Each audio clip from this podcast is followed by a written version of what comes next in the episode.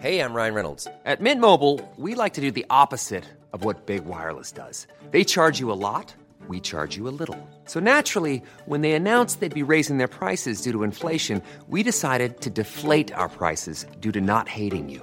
That's right. We're cutting the price of Mint Unlimited from $30 a month to just $15 a month. Give it a try at mintmobile.com slash switch. $45 upfront for three months plus taxes and fees. Promo rate for new customers for limited time. Unlimited more than 40 gigabytes per month. Slows. Full terms at mintmobile.com.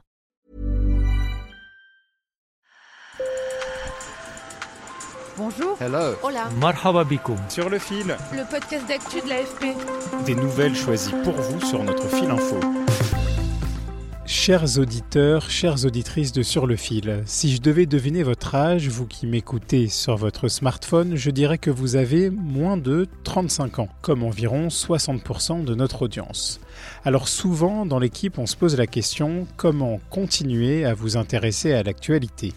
Podcasts, YouTube, Twitch, TikTok, depuis quelques années, ces plateformes ont révolutionné le rapport à l'info et permis à tout un chacun de parler d'actu. En France, Hugo Décrypte, fondé par le youtubeur Hugo Travers, est un des comptes d'actualité les plus suivis. Le 20 mars, la chaîne Twitch du streamer Jean Massier a été à un moment la plus regardée de la plateforme. Au plus haut, près de 100 000 personnes ont regardé décrypter en direct l'émotion de censure à l'Assemblée nationale.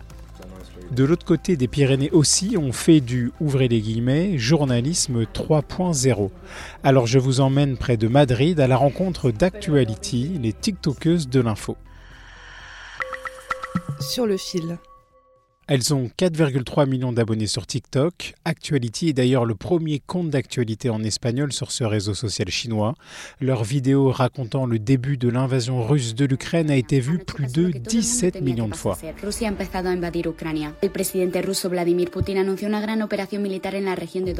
Le credo de ces quatre amis, traduire les journaux en vidéo en moins d'une minute, comme ce résumé de la contestation contre la réforme des retraites en France, vu près de 250 000 fois.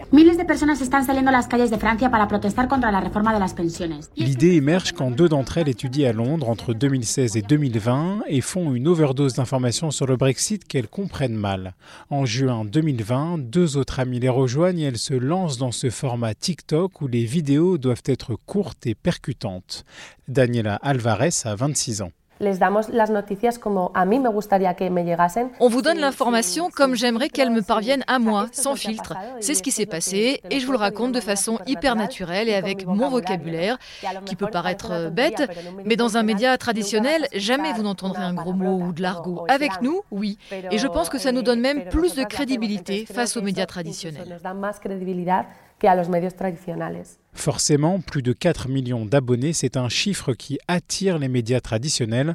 Un grand groupe espagnol les a approchés, mais elles préfèrent garder leur distance et financièrement, elles peuvent se le permettre.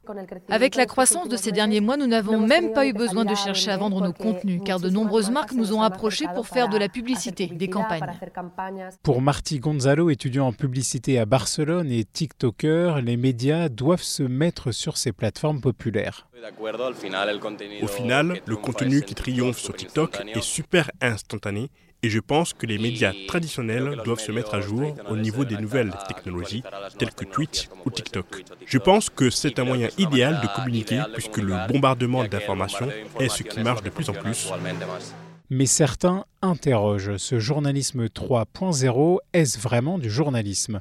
Susanna Pérez Soler, doctorante en communication numérique à l'université de Blanquerna, est sceptique. Je dirais que ce que fait Actuality n'est pas du journalisme. De mon point de vue, c'est bien de l'information, mais en revanche, le journalisme implique aussi un travail d'investigation, de confrontation des sources et de vérification de leur fiabilité. Actuality ne fait pas ça. Ce que fait Actuality, c'est reprendre des dépêches d'agences et d'autres médias, en faire un résumé, dans le meilleur des cas, et vous expliquer cette information. Maria Murillo Sanchez, 27 ans, une des cofondatrices d'Actuality, répond oui. Eh, nous comparons les informations de divers médias et de divers réseaux et nous voyons les tendances qui existent sur Twitter. Et au final, nous pensons que si nous donnons des informations véridiques aux citoyens, c'est du journalisme. La seule chose, c'est qu'on ajoute notre touche, on l'explique à notre façon, personnelle, plus divertissante. Et au final, je ne sais pas, on se dit que c'est quand même du journalisme. En France, la plateforme Vidéo Brut a déjà 4 millions d'abonnés sur TikTok. Lundi soir, après les motions de censure sur la réforme des retraites, Brut a réalisé un live de plusieurs heures dans les manifestations à Paris. Cette forme de journalisme pique aussi la curiosité des médias traditionnels et certains s'y mettent depuis longtemps, comme le Washington Post. Le quotidien américain a 1,6 million d'abonnés sur TikTok. En France, le monde est suivi par près de 800 000 sur ce réseau social. Le pari de ces médias, informer avec leurs exigences journalistiques sur la plateforme des plus jeunes et les amener à découvrir davantage de contenu sur leur site. Alors, chers amis de Sur le fil, le podcast de l'agence France Presse, si vous avez des idées pour nous permettre de passer de 28 000 abonnés à 4,3 millions, écrivez-nous à podcast.afp.com ou laissez-nous une note vocale WhatsApp, le numéro est dans la description. Un grand merci à Aurélia Mousli, Anaï Aradas et Thomas Perotto qui ont réalisé ce sujet sur le terrain. À bientôt!